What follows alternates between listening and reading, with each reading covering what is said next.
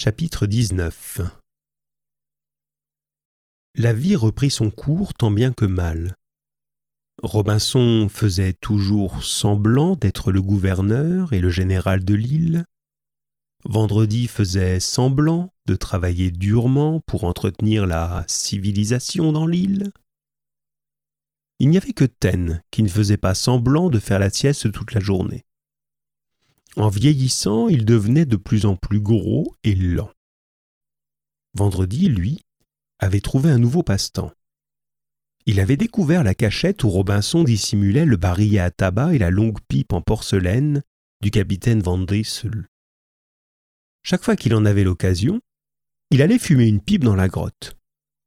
Si Robinson le découvrait, il le punirait sans doute lourdement, parce qu'il n'y avait presque plus de tabac.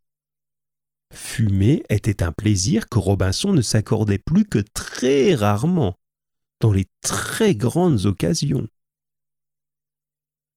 Ce jour-là, Robinson était descendu sur le rivage inspecter les lignes de fond que la marée descendante venait de découvrir. Vendredi mit le barillet sous son bras et il alla s'installer au fond de la grotte. Là, il s'était construit une sorte de chaise longue avec des tonneaux couverts de sacs. À demi renversé en arrière, il tira de longues bouffées de la pipe.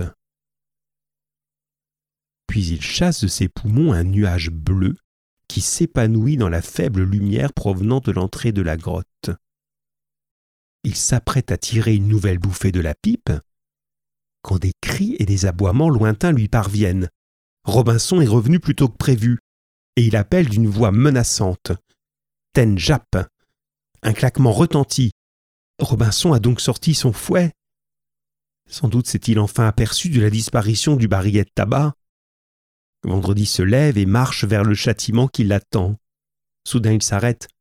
Que, que, faire de la pipe qu'il tient toujours dans sa main? Il la jette de toutes ses forces dans le fond de la grotte, là où sont rangés les tonneaux de poudre. Puis bravement, il va rejoindre Robinson.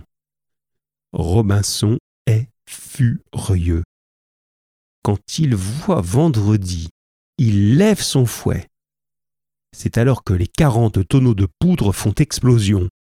Un torrent de flammes rouges jaillit de la grotte.